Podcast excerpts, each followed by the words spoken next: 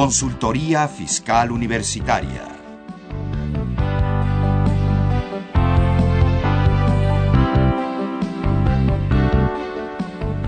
Un programa de Radio UNAM y de la Secretaría de Divulgación y Fomento Editorial de la Facultad de Contaduría y Administración. Muy buenas tardes, tengan todos ustedes y sean bienvenidos a Consultoría Fiscal Universitaria. Eh, mi nombre es Carlos Burgoa y el día de hoy vamos a platicar de un tema que yo estoy seguro que a todos ustedes les va a agradar. Se trata propiamente de lo que es la aplicación y resultados de la reforma laboral y las implicaciones que ha tenido en la previsión social. Como ustedes sabrán, pues ya prácticamente hace un año se dio esta reforma y bueno, no todo el mundo quizás ha acabado de recibir el, bueno, la referencia, el bagaje de todos los este, resultados, consecuencias de la reforma laboral. Para esto, pues eh, vamos a tener desde luego a dos invitados muy especiales que nos van a ayudar a desarrollarlo y bueno, pues ustedes conforme escuchen lo que comenten verán que tengo toda la razón. Tenemos como invitado al contador y especialista fiscal Francisco Yáñez Ledesma. Él es licenciado en Contaduría por la Facultad de Contaduría y Administración de la UNAM, es especialista fiscal por la misma universidad en donde también es catedrático y asesor independiente. Él desde luego ha estado comisionado eh, como comisionado fiscal en Canacintra, en la Ciudad de México, es expositor en cursos de diplomados en diversos institutos, como es el Tecnológico de Monterrey, el Politécnico Nacional, el Instituto de Especialización para Ejecutivos, Comexol, Senapime, IMEFI, Club Rotario de Tlanepantla, y bueno, yo creo que no podría acabar en todo el día. Francisco, bienvenido. Muchísimas gracias, Carlos, a ti, a todo tu público. Es un gusto poder estar como invitado. al contrario, muchas gracias. Y tenemos también como invitado al doctor Víctor Capillamora. Él es licenciado en Derecho por la Escuela Superior de Ciencias Jurídicas. Es maestro en Derecho y doctor en Derecho por la Facultad de Estudios Superiores Zacatlán de la UNAM. Él ha sido vocal del Instituto Electoral del Estado de México, asesor de la Secretaría de Desarrollo Metropolitano del Gobierno del Estado de México y vocal ejecutivo del Instituto Electoral del Estado de México. Actualmente él es consultor independiente, él es catedrático de la Facultad de Estudios Superiores Zacatlán, de la UNAM, y bueno, pues aquí lo tenemos con nosotros. Víctor, bienvenido. Muchas gracias, saludos al auditorio. Bueno, entonces se va a poner bueno este programa, como ustedes verán, pero previamente a arrancarlo por completo, pues vamos a pasar rápidamente a nuestro info fiscal y regresamos.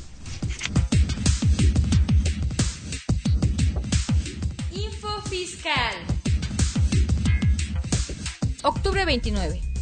La Cámara de Diputados remitió al Ejecutivo Federal, para sus efectos constitucionales, dos dictámenes relativos al paquete fiscal 2014, el que reforma diversas disposiciones de la ley aduanera y el que modifica el Código Fiscal de la Federación.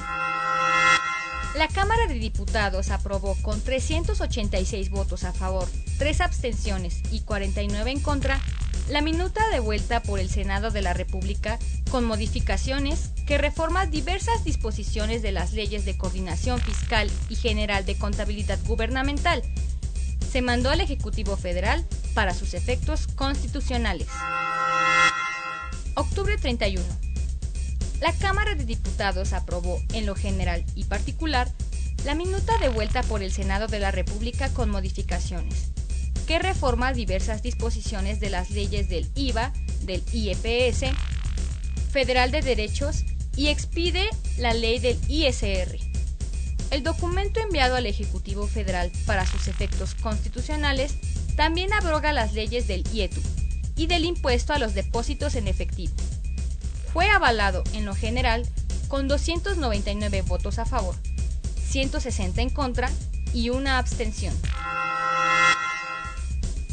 La Secretaría de Hacienda y Crédito Público, a través del SAT, informa que del 1 de noviembre de 2013 al 8 de enero de 2014 se amplía la franquicia de 75 a 300 dólares para los pasajeros de nacionalidad mexicana que arriben al país por vía terrestre, igualándose a quienes tienen derecho de arribar por vía marítima o aérea. Además, quienes viajan a México pueden llenar la declaración de aduana por Internet antes de llegar al país. Si se rebasa la franquicia, debe pagarse el impuesto correspondiente de 16% de valor de las mercancías, utilizando el formato pago de contribuciones al comercio exterior o la aplicación electrónica del mismo nombre, disponible en aduanas.gov.mx. Este impuesto puede pagarse en la aduana con tarjeta de crédito, de débito o en efectivo.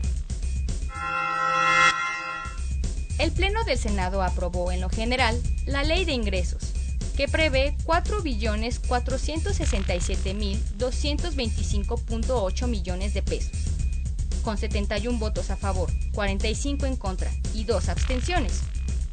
Se devolvió a la Cámara de Diputados la minuta de ley de ingresos, con tres modificaciones propuestas por el PRD y el PAN.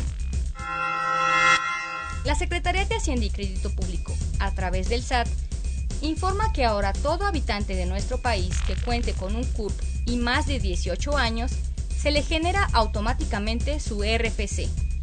Esta nueva modalidad simplificada de inscripción se hace a través de Internet, sin necesidad de acudir a las oficinas del SAT ni presentar ningún tipo de documento. En caso de que la persona inscrita necesite expedir comprobantes fiscales a su nombre, efectuar pagos y declaraciones, puede hacer una cita por Internet para acudir a las oficinas del SAT y obtener su firma electrónica avanzada y actualizar sus obligaciones fiscales. Info Fiscal. Muy bien, pues ya están totalmente informados, ya sabrán que está pasando la reforma, se está aprobando, está quedando listo. Como dicen en los comerciales de alta tecnología en casa, la vida no será como ustedes la conocían. Pero bueno, vamos a platicar un poco de lo que estábamos ahorita en el corte también comentando. Eh, yo recuerdo que esta reforma laboral, a la par que la Ley General de Contabilidad Gubernamental, fue eh, pues una de las eh, reformas preferentes que mandó en su momento el presidente este Felipe Calderón. Y bueno, la reforma laboral se se publica como tal el 30 de noviembre, empieza a andar, mucha gente cree, o al menos todavía piensa que fue muy a favor de los patrones, pero después de ver el outsourcing uno dice, pues ni tanto, ¿no? Como que viene un poquito a equilibrarse, ya no se permiten los contratos a prueba que fueran 10, 20, se acumulaban, ahorita ya son un poco ya más mesurados en cuanto que es uno solo. y las autoridades del trabajo pues tienen más elementos ahora para poder actuar y dentro de todo eso pues cabe la previsión social. Y la gente se pregunta, ¿qué es previsión social? Y bueno, pues para eso tenemos a nuestros expertos que nos van a ayudar a platicar del tema, no sin antes poderles recordar que este programa es totalmente en vivo y que ustedes nos pueden buscar a través de lo que es la página de internet en blog, que es fiscalcontv.blogspot.com diagonal o por Facebook, fiscalcon. Y desde luego, si nos gustan llamar, por favor háganlo. El teléfono es 55 36 89 89 Repito, 55 36 89 89. Y si nos llaman del interior de la República, la alada 5201 800 50 52 688. Y bueno, platicábamos qué es la previsión social, con qué se come, de qué trata. Francisco, no sé si nos podrás platicar brevemente, así en términos sencillos, ¿qué es la previsión social? ¿Cómo la vemos? ¿Qué claro que sí, Carlos, muy bien. El término de previsión social cuando nosotros eh, nos encontramos en una relación laboral, pagamos normalmente un salario a un trabajador, pero como previsión social vamos a reconocer aquellas prestaciones en las cuales se le pagaría a un trabajador, pero no por concepto de su trabajo. Lo paga el patrón, pero son en ocasiones eh, prestaciones que pueden ser en especie, algunas son económicas, pero poder recibir eh, conceptos de los cuales no derivan de una relación laboral. Yo creo que es muy importante porque la, la parte de que se entregaran cosas en medición a una relación laboral sería salario a lo mejor pagado en especie. Esto no es salario, esto es un concepto en el cual eh, se da por otro concepto. Eh, no es por productividad. No es por productividad. Aquí podremos decir por pertenencia. Su calidad de trabajador nada más es lo que haría a lo mejor que le diéramos desde vales de despensa, fondo de ahorro, habría conceptos a lo mejor muy variados y en donde seguros de vida, seguros de vida, dentales, eh, seguros dentales, planes de previsión social en relación, por ejemplo, a vacaciones, a eh, situaciones donde nos preocupamos para el beneficio del trabajador, de su familia. De hecho, eh, vamos a encontrarnos una serie de, de elementos eh, donde, bueno, son, son buscando el beneficio del trabajador. Sí, lo del gimnasio. También sería parte de un plan de previsión social. Bueno, salud para al hablar de que un plan de previsión social, ya, ya estoy tratándolo a lo mejor de poderlo eh, limitar a través de un, de un formato, un documento que, que la empresa busca tener a lo mejor en, en un orden de qué manera regular los pagos que le haría a su personal y que pueden ser a lo mejor un beneficio para ellos y su familia. Claro, dinero extra que les puede ingresar. Pensemos que normalmente las empresas pues se ubican en lugares estratégicos de la ciudad. Así es. Por ejemplo, el Auditorio Nacional, el Metro Juanacatlán, por nombrar algunos, donde si yo tengo mis oficinas en Santa Fe, que pues, sabemos que es una sola difícil de llegar por lo menos, entonces, pues nosotros podemos poner camioncitos y si no hay camioncitos les puedo dar ayuda de transporte y es previsión social. Es difícil tener un despacho allá, yo creo, porque pues mando a mi pasante a ver asuntos, no regresa, ¿no? Pues, ya se hace tan tarde, pero tú qué opinas, Víctor? Porque estoy entendiendo que entonces la previsión social no tiene origen en la ley laboral, aunque surge en relación laboral, ¿no? Sí, efectivamente, la previsión social tiene una amplitud mayor que la simple relación de patrón-trabajador.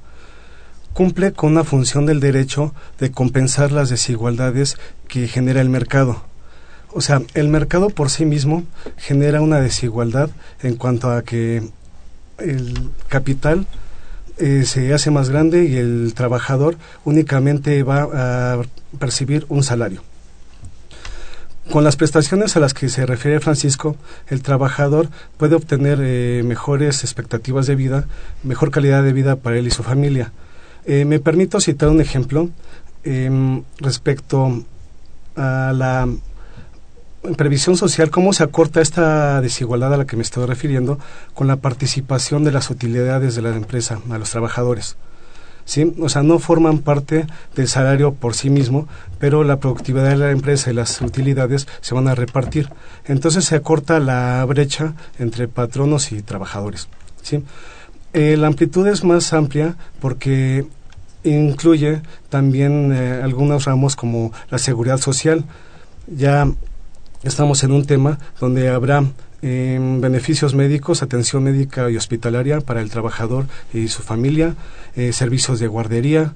Em, todo eso no es gratuito porque también el trabajador tiene que aportar eh, un pago para obtener estos beneficios. ¿sí? Em, en síntesis, la previsión social eh, incluye una amplia gama precisamente para evitar las diferencias sociales, que vaya a haber una disparidad, una polarización de la sociedad. Es decir, hoy en día las empresas se vuelven más competitivas en el aspecto de recursos humanos.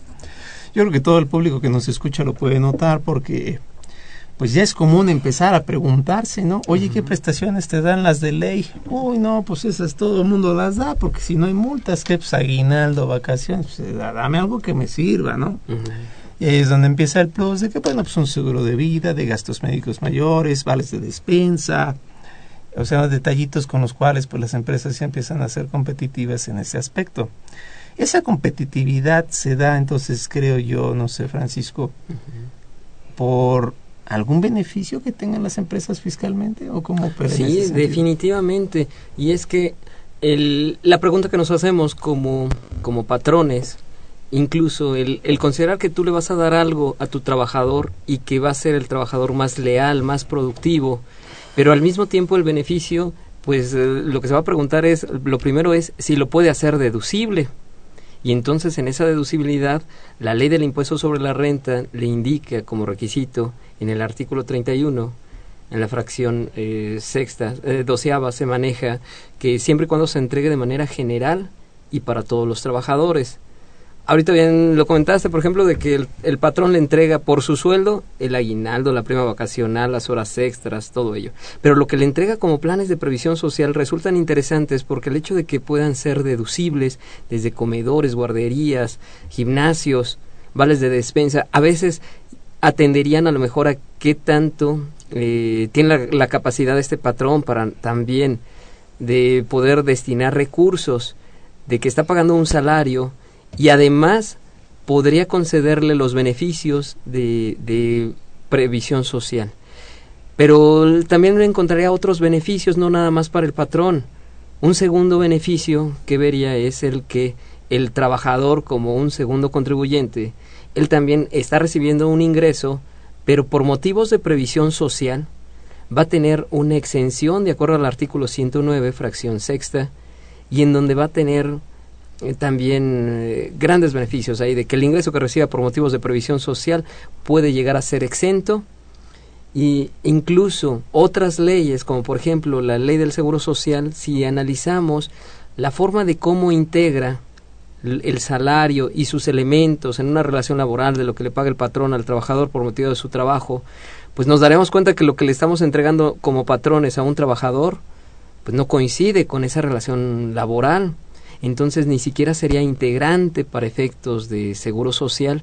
Y nos encontraríamos que un plan de previsión social sería eh, benéfico en relación a que va atendiendo al trabajador, su familia, sus aspectos económicos, sociales, culturales, pero también el patrón que los entrega pues los hace deducibles, el trabajador puede, puede tener un ingreso exento y para efecto del seguro social que los dos integran y el patrón tiene que calcular las cuotas que paga y retiene las del trabajador, se encontraría que no forman parte de esta integración. Entonces, yo lo vería de que es algo que las empresas deberían de, preocuparse más por atender en planes de previsión social.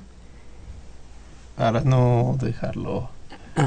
O sea, es decir, la empresa va a hacer el esfuerzo y por lo mismo fiscalmente en ISR tiene una deducción. Así es. Y el trabajador a su vez, pues, el hecho de recibir tiene una exención como diciendo, pues, este, pues yo no quería, ¿no? Pero la empresa lo hace con buen sentido, desde luego. Hay empresas muy conscientes, yo ubico una que creo que es de leche. No me hagan mucho caso porque a lo mejor me puedo meter en problemas, creo que es la Lala pura Pero una de esas dos lo que diré no es, no es mentira, al contrario es bueno. Las empresas les hacen un examen médico a sus trabajadores una vez al año y si salen bien, y estoy hablando bien en niveles de colesterol, de este, triglicéridos, de todo ese tipo de cosas, azúcar, les dan una cantidad como recompensa por cuidar su salud, lo cual es previsión social, pues yo creo que lo vemos bien, claro, las empresas que pueden económicamente. Las que pueden económicamente se incluyen también en las cooperativas. El artículo 8 de la ley del ISR pues así lo señala pero pues no vienen las sociedades civiles, ¿verdad? Como que no aparecen. ¿Tú cómo ves, Víctor? ¿Las están dejando fuera? ¿Qué pasa ahí? Este, ¿Ha habido alguna referencia? Desde luego. Eh, la referencia que hay con el artículo 8 que define la previsión social en la ley del impuesto sobre la renta, eh, que después remite a otros artículos para incluir a las mm, sociedades cooperativas, ha sido objeto de impugnaciones precisamente de las sociedades civiles ¿En qué sentido? Las sociedades civiles se quejan de que no se les da un trato equitativo, que se violan los principios de equidad, de legalidad y todos los principios fiscales contenidos en el derivados más bien del artículo 31 fracción cuarta de la Constitución. Bueno, en este contexto ellos se acudieron a juicios de amparo y han salido jurisprudencias de la segunda sala de la Suprema Corte de Justicia, en el sentido que estas extensiones fiscales de previsión social que benefician a las sociedades cooperativas no vulneran ninguno de los principios a los que me he referido. Eh, la cuestión es muy, muy simple. No hay un ataque a la equidad toda vez que la sociedad civil está compuesta por patrones de manera voluntaria. Son patrones los que se unen para un fin em, económico, preponderantemente económico y no lucrativo las sociedades cooperativas está compuesta por trabajadores. En ese sentido, no es lo mismo una sociedad por mm, patrones que otra por trabajadores. Por el contrario, ellos son antagónicos en una relación de intereses, en una relación laboral. Es decir, no están al mismo nivel. No, definitivamente no están al mismo nivel. Entonces, la misma Corte ha señalado que estos privilegios se le otorgan a las sociedades cooperativas precisamente porque se le consideran grupos vulnerables, grupos socialmente desprotegidos. Una sociedad civil de ninguna manera se considerará dentro de este contexto. Una cooperativa como Pascual pues no está hecha por patrones, sino todos estamos haciendo el esfuerzo conjunto y Y bueno, en cuanto a sociedades, todos somos iguales, pero hay unos más iguales que otros. y entonces por eso se viene a presentar. El problema es que me llenan de previsión social o con tal de que mi salario se haga chiquito, ¿no? Así es. Y ese es el otro, donde ya dio vuelta el problema, porque entonces ahora ya están con ánimos de defraudación. Sí. Ha habido casos en el pasado, ¿verdad? Yo me acuerdo que en 2004 todo el mundo era outsourcing. Recuerdo que empezaron, siempre lo digo de broma, haciendo las cooperativas outsourcing. Luego pasaron a ser precisamente, como dice Víctor, las sociedades civiles, las comanditas, hoy en día están de moda los sindicatos, faltan las asociaciones religiosas que sean outsourcing, porque pues son las únicas que faltan. Pero, ¿cómo está esto de la previsión social que se busca con ánimos de defraudar? Por alguien que nos escuche, a ver, que tome nota, porque luego se va a jubilar y va a decir, ay, esto no ganaba yo. Claro. Definitivamente. Mira, la previsión social debería de ser un elemento en el cual busca productividad, lealtad, elementos en los cuales eh, es, es bueno el que se fomente que las empresas entreguen previsión social. Lo malo es que pensemos que eh, con el uso de la previsión social le puedo complementar su salario. Y no es cierto, porque el salario a lo mejor está medido en las condiciones de productividad, es lo que tiene. La previsión social deberían de ser elementos en los cuales le entregamos y que en muchas ocasiones son elementos incluso pagados en especial, ha cortado mucho las leyes, los elementos que se le puedan entregar en efectivo, casi no los hay. Y entonces cuando nosotros analizamos la parte de cómo lo han hecho en el transcurso del tiempo, pues acordándonos un poquito desde 1994, 95, que cambia una ley de sociedades cooperativas a una ley general de sociedades cooperativas en donde cambia la figura de poder eh, dedicarse a, a las cooperativas a la producción de servicios. Este tipo de sociedades pues, empezamos a lo mejor a analizar una sociedad mercantil que le prestaba servicios a otra mercantil, donde sus socios industriales y que podían recibir beneficios, se empezó desde ahí a deformar estos conceptos buscando pues, que ni siquiera tuvieran que pagar cuotas de seguridad social, en algún momento ya el Seguro Social también incorpora la figura de que hasta los socios de cooperativas también son integrantes, sujetos obligados a una relación laboral. Y este, eh, pero eh, nos encontramos de que el esquema se ha utilizado incluso para poder entregar conceptos que estarían serían deducibles, exentos, no integrantes, pero que sería algo irreal el pensar a lo mejor que le paguemos una cantidad de no sé equivalente a su salario y el doble o diez veces más por previsión social. Alimentos. Eh, alimentos, imagínate, conceptos que se utilizaron en todo este tiempo fueron, por ejemplo, el uso excesivo del tema de previsión social. Muchas sociedades, por ejemplo, no estaban contempladas en la definición del artículo 8 que tuvo que ser reformada en el 2009, donde indicaba la previsión social no nada más es la que le pague el patrón al trabajador, también la que le pague la sociedad al socio cooperativista. Ahí nos encontramos un gran cambio porque muchas empresas utilizando el término diciendo, pues esto no es previsión social limitada por la ley, es otra cosa. Y el concepto, por ejemplo, también de alimentos, pues ha sido también, se explotó por mucho tiempo. Antes del 2009, el término de alimentos estaba exento en la ley del impuesto sobre la renta. Y como no había una definición de qué eran alimentos, sin embargo estaban exentos, lo que nos íbamos era una ley supletoria, que era en el Código Civil, encontrábamos que estaban exentos los alimentos, pero aquellos tratados en relación de pensiones alimenticias, no alimentos que eh, se le entregaran a, a un trabajador.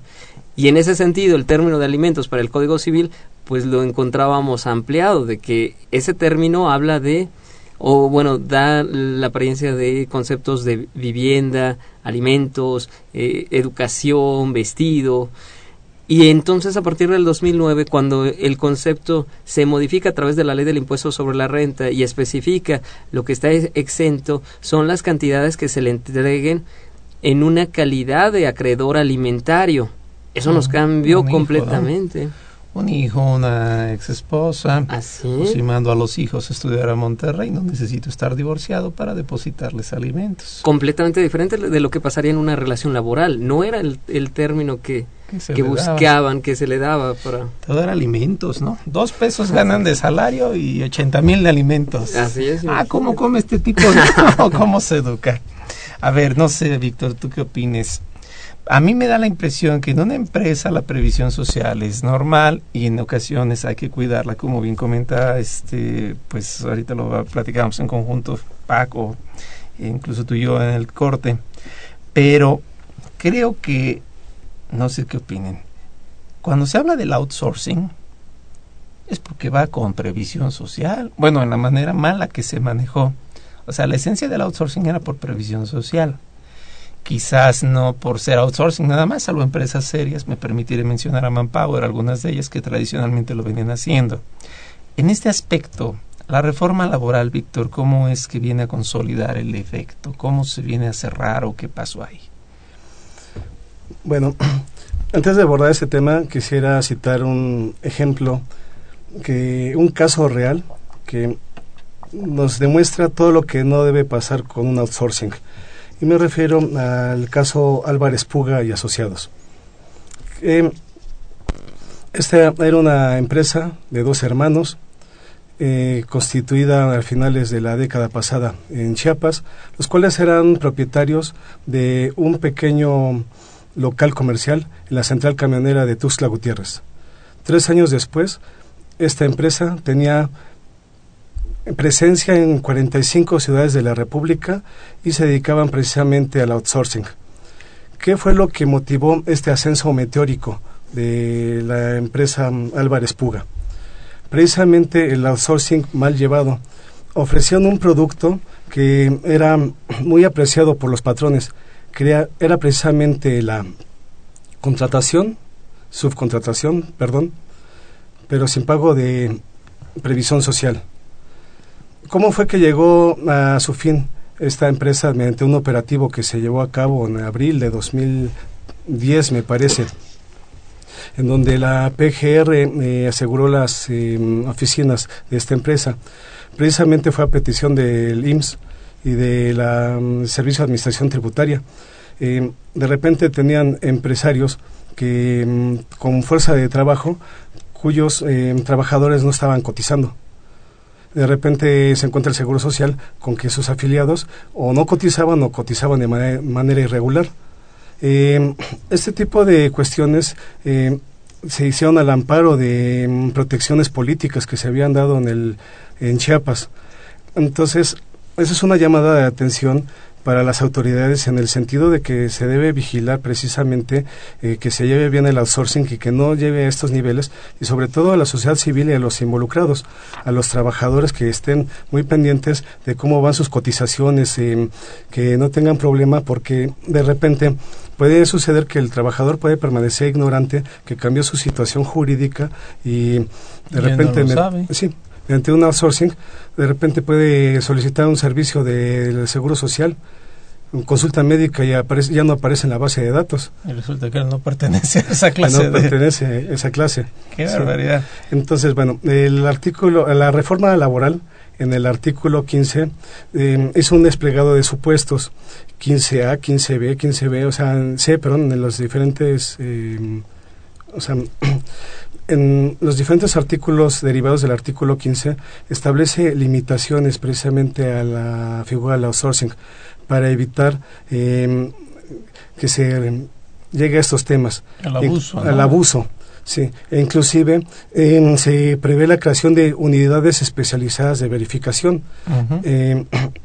Todavía no tenemos mucha claridad cómo van a funcionar esas unidades verificadoras, pero se infiere que deben tener el expertise necesario para determinar cuándo hay algún abuso en el outsourcing que afecta a los trabajadores. Pero también esta es una tarea que compete al Servicio de Administración Tributaria, porque tiene que verificar eh, que no se incurra en violación, en evasión fiscal eh, ante las subcontrataciones. Así es. Ah, qué barbaridad. Bueno, pues si ustedes tienen alguna pregunta de outsourcing, de que les esté pasando, que quieran implementar por la buena, por la mala, yo creo que este es el momento. Recuerden, nos pueden llamar al 55 36 89 89 y vamos rápido a una pausa. Regresamos en un momento.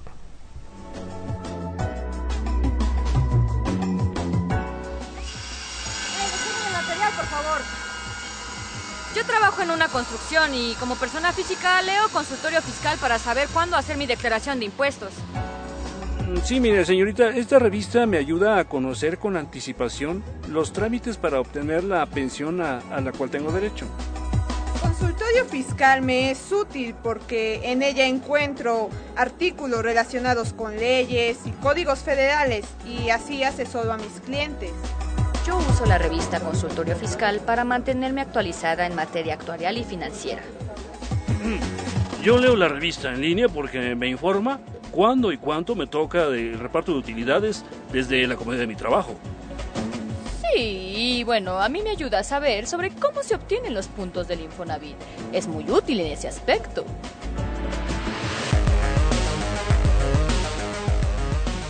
Artículos, asesoría jurídica, laboral y contable, noticias fiscales, opiniones de especialistas. Esto y más puedes encontrar cada quincena en tu revista Consultorio Fiscal. Suscríbete en www.consultoriofiscalunam.mx o llamando a los teléfonos 5616 1355 y 5622 o al correo publicaciones arroba correo.fca.unam.mx. Consultorio Fiscal. Por mucho la primera, por mucho la mejor.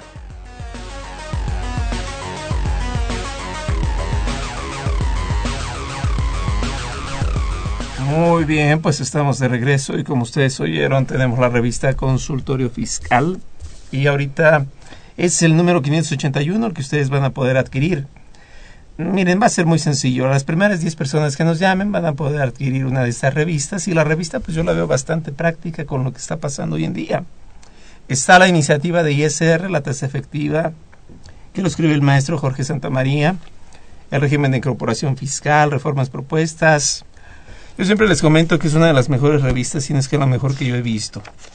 Como ustedes se darán cuenta, son temas de actualidad y desde luego pues, participo yo en el comité editorial, entonces debe estar buena, yo creo, ¿no? Pero bueno, vamos a hacer lo mejor que se pueda. Si ustedes nos hacen el favor de llamar 10 personas, tendrán la revista. Y bueno, ojo, mucho ojo. Eh, de esta revista que empieza a hablar de la reforma, ustedes podrían suscribirse, ya sea para tener todos los números o incluso números separados, escribiéndonos por correo a publicaciones arroba y a la par de esto, pues ustedes pueden entrar a internet, revisar un poco cómo está la situación para que se den cuenta de, los temas que trae actualmente esta revista. Asimismo, eh, la Facultad de Contabilidad y Administración los invita a su programa de televisión fiscal.com, el cual regresa a su horario de costumbre todos los jueves de 9 a 10 de la mañana en vivo a través del sitio de internet mirador.cuaed.unam.mx. O bien pueden ver retransmisiones en la página o en la siguiente dirección que es videoteca.fca.unam.mx diagonal videoteca diagonal index.php. Sé que esto es muy rápido de oír por radio, ¿no? Pero si tienen alguna duda de las direcciones, por favor llámenos. Además de su revista, les podemos dar la información. Y este jueves tenemos el tema aplicación y resultados de la reforma laboral, previsión social con nuestros invitados del día de hoy, el, contador Francisco Yañez Ledesma y el doctor Víctor Capilla Mora. Y bueno, estamos platicando la previsión social, los efectos laborales. Eh, y ahorita que estamos hablando de la revista, no sé, este Francisco, la reforma fiscal, ¿cómo le pega a la previsión social? Porque ya no va a haber ley del ISR. El IETU no permite la deducción de previsión social ya no va a haber Yetu. Ya no hay Yetu. Entonces, platícanos un poquito cómo se va a presentar esto. Claro, el, tema de previsión social, eh, como hemos visto, ha sido, eh, se le ha buscado dar estímulo para que más patrones lo entregaran. Y a través de la ley del impuesto sobre las rentas, seguro social, nos encontramos que los planes pueden ser de alguna manera utilizados para que eh, pagaran menos contribuciones. Pero nos encontramos que en el 2008 viendo ese esquema abusivo de muchas empresas, desde outsourcing, muchas empresas que buscaban a lo mejor disfrazar los pagos, eh, a través de la previsión social se buscó limitarla. Y la forma de limitarla en el 2008 fue con la entrada en vigor del YETU, que ahorita desaparece. El considerar eh, que la previsión, que todos los conceptos de salarios y asimilables no fueran deducibles y que solamente se les permitiera un crédito por las cantidades que fueran grabadas en el impuesto sobre la renta es decir, los asimilables, y solamente los conceptos de salarios y las cantidades grabadas. Es decir, si uno de los objetivos que yo ahorita veía en la previsión social era que el patrón lo hiciera deducible, que para el trabajador fuera un ingreso exento y que para efectos del seguro social no integrara, pues nos dábamos cuenta que casi la previsión social quedaba en el sacrificio de que no iba a ser deducible y no entraba en el crédito del YETU. Entonces, eh, de 2008 y hasta el 2013 nos encontramos que era un elemento que se pagaba eh, y por el cual no podía hacerse una disminución en, en, este impuesto, en el YETU. Ahorita con la salida de este impuesto nos vamos a encontrar que, que, bueno, parecería a lo mejor que es benéfica la reforma para esta, pero no es así. Se disminuyó el monto que puede hacer deducible el patrón por las cantidades de previsión social.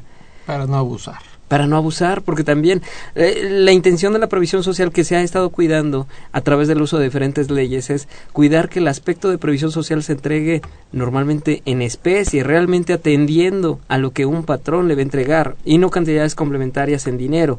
Al mismo tiempo, que si se le llega a entregar, pues bueno, ahora se disminuye quedando en un 47% la deducción de para el impuesto sobre la renta.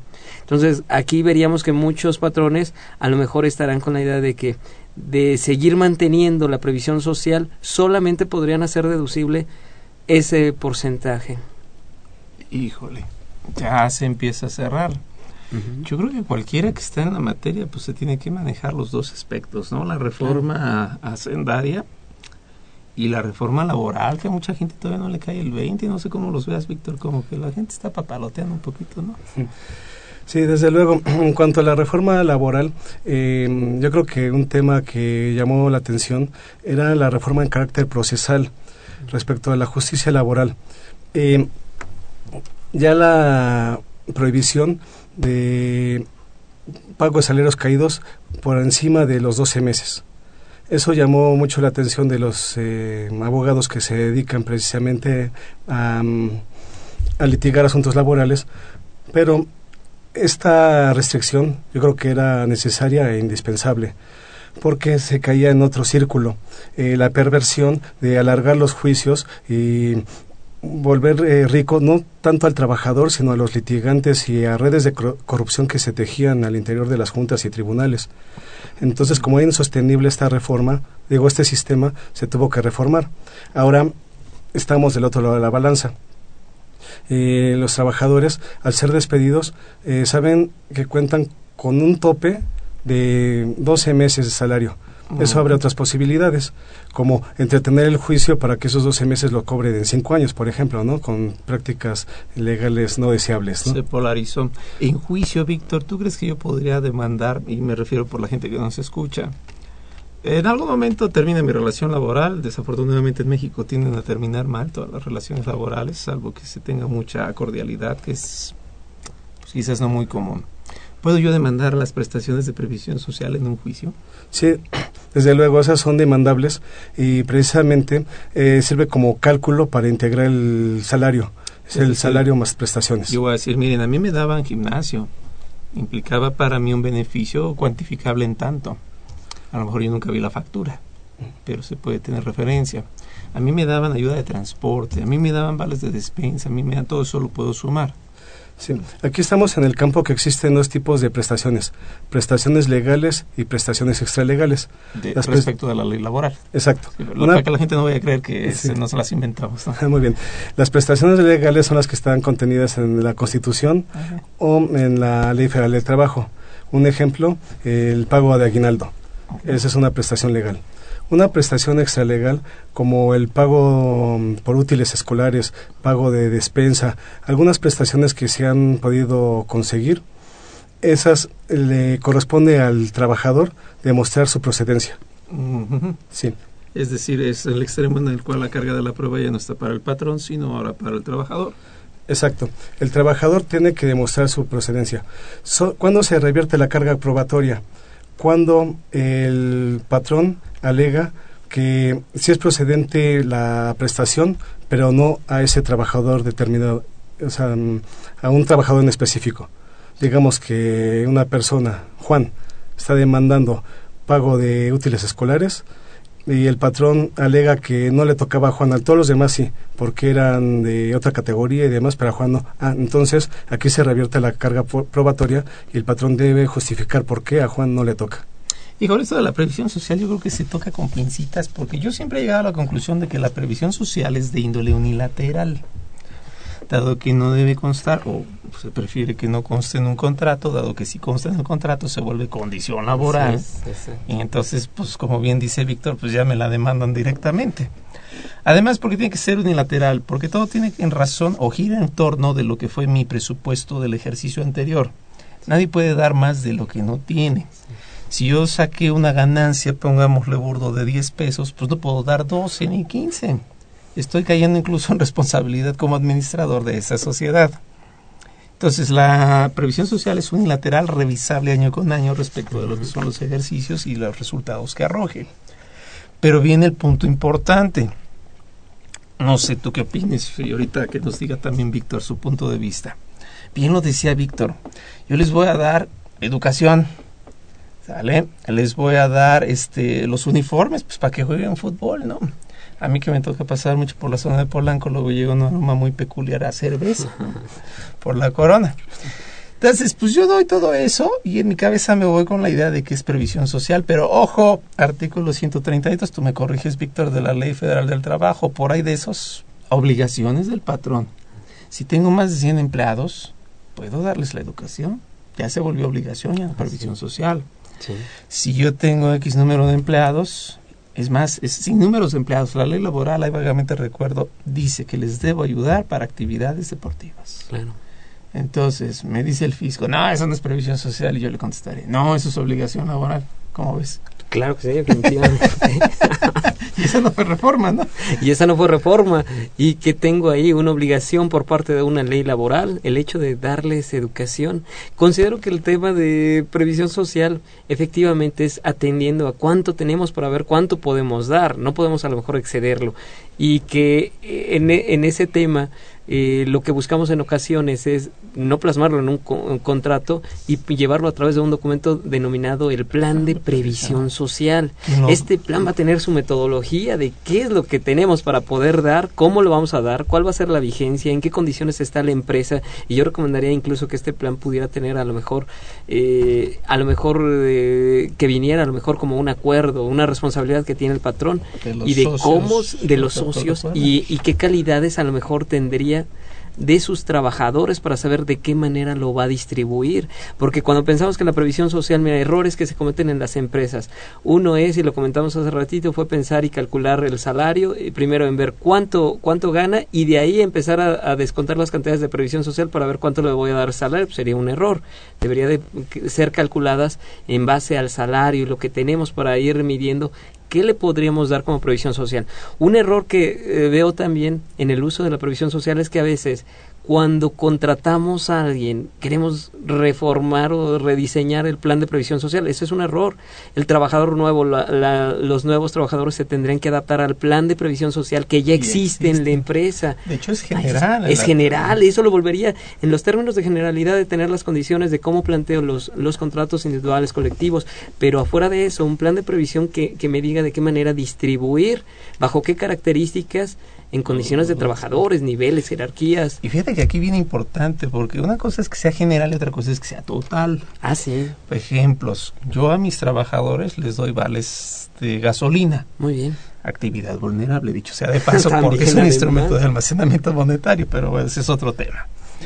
Pero si yo llego con el director de la empresa, pues me va a tomar muy bien mis vales de gasolina como yo empresario. O si llego con un directivo.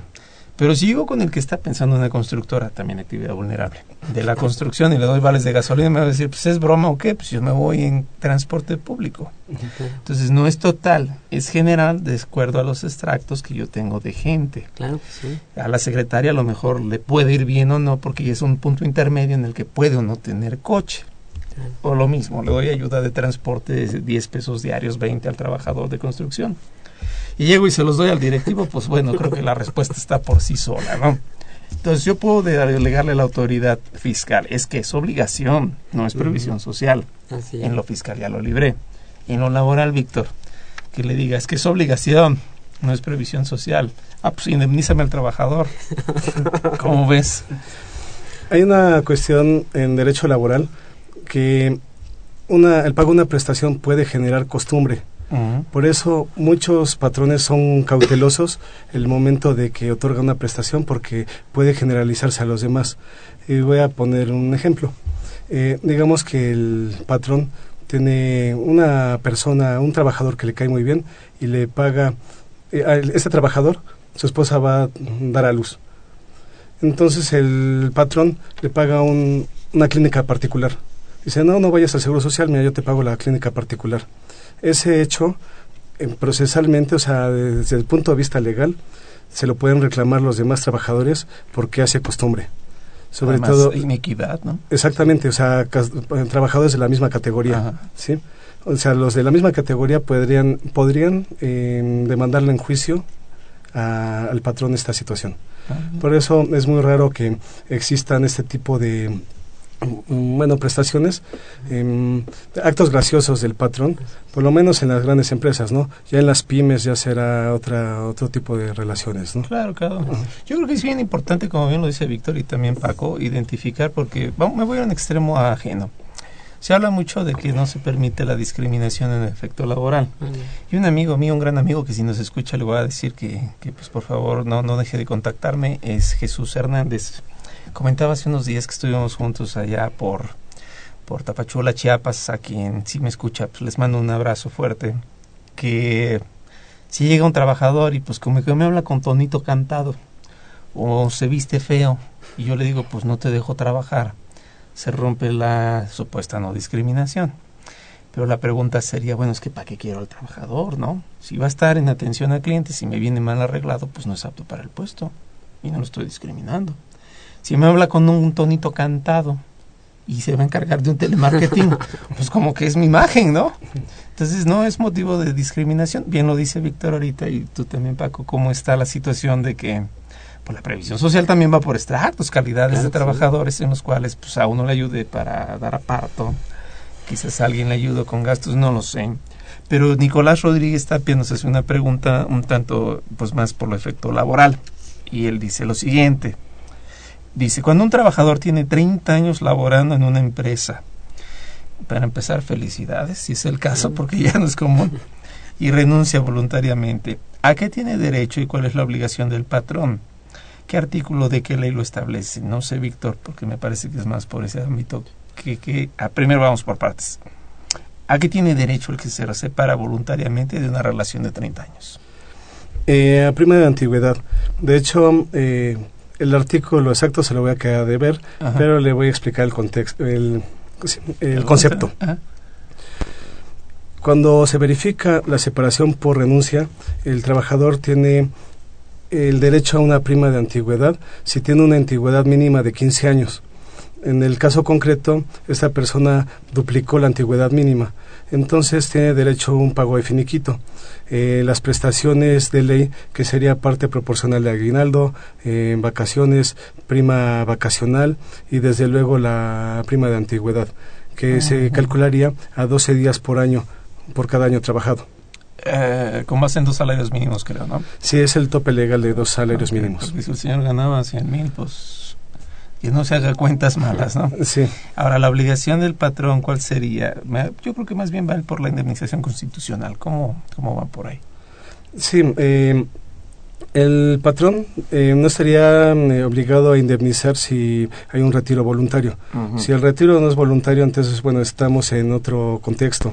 Em, tendría que indemnizar con los tres meses de salario, que sería la indemnización constitucional, mm, sí, más los em, las prestaciones que a las que me referí. Y en caso que sea despido injustificado, entonces hay una indemnización de 20 días de salario por año trabajado. Sí, es una relación de tiempo indeterminado. Sí, la diferencia de la prima de antigüedad a esta indemnización de 20 días consiste en que la de 20 días es precisamente mm, con salario integrado. En prima de antigüedad, como lo mencionamos hace un momento, eh, hay un tope máximo de dos salarios mínimos.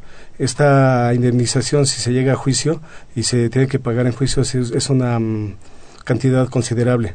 Pues tomando en cuenta la antigüedad del trabajador.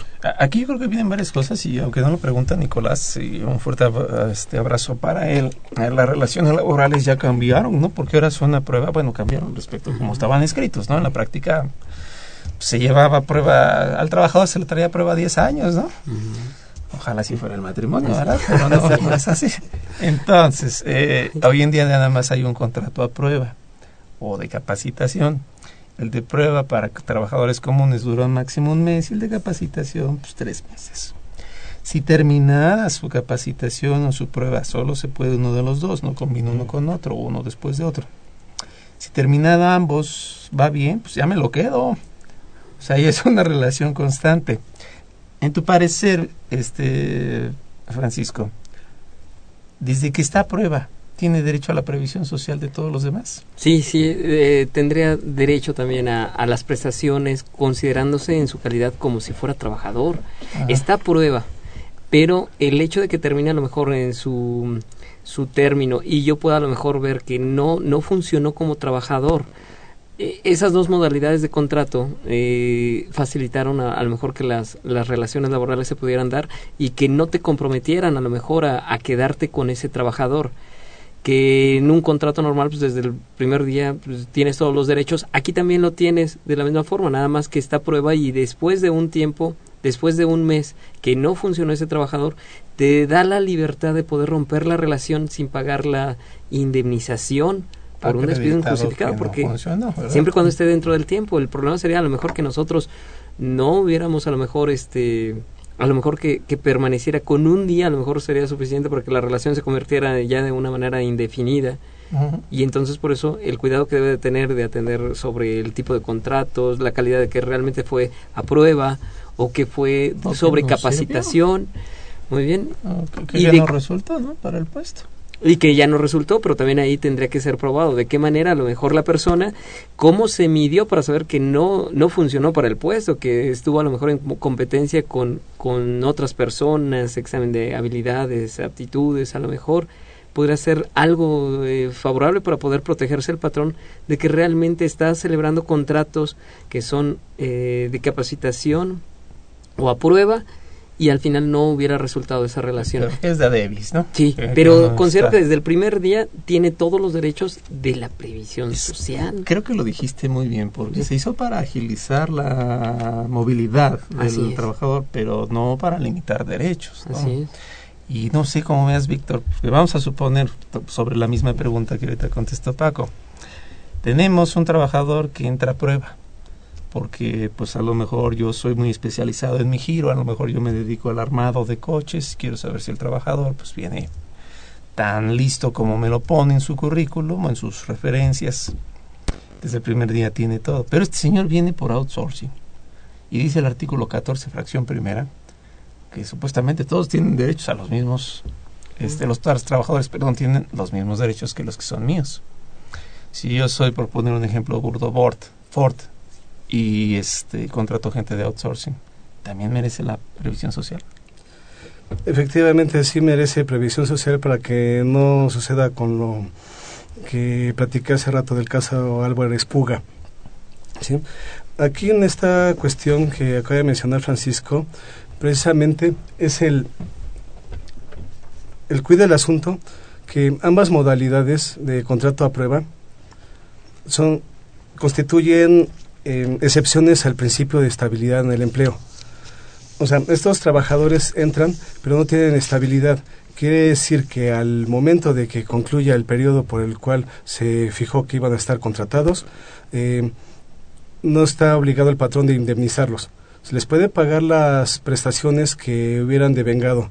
Eh, si cotizaron seis meses al Seguro Social, serán esos seis meses solamente de cotización, pero no está obligado el patrón a pagar la indemnización constitucional ni demás eh, indemnizaciones, porque hay que distinguir que hay dos rubros, prestaciones e indemnizaciones. Entonces las prestaciones que es aguinaldo, prima mm, vacacional y demás, eso sí se los tendría que pagar a un, un trabajador que esté a prueba.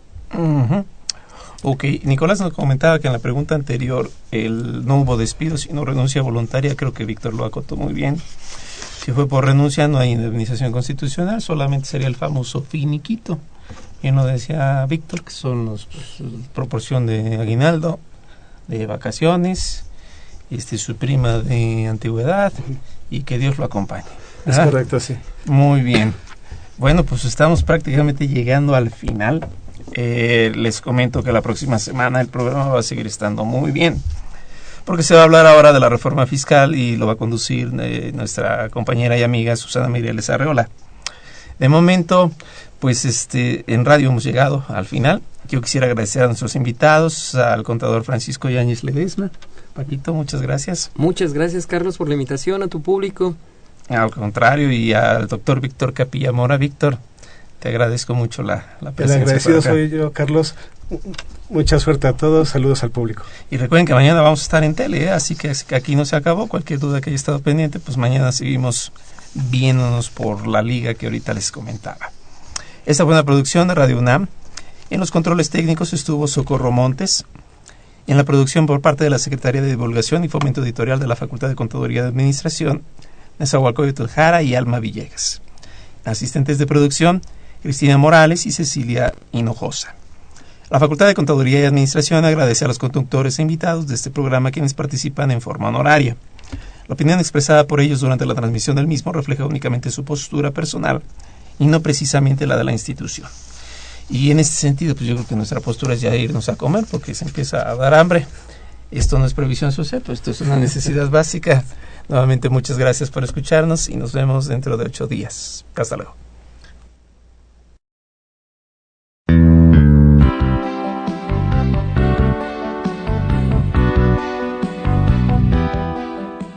Consultoría Fiscal Universitaria.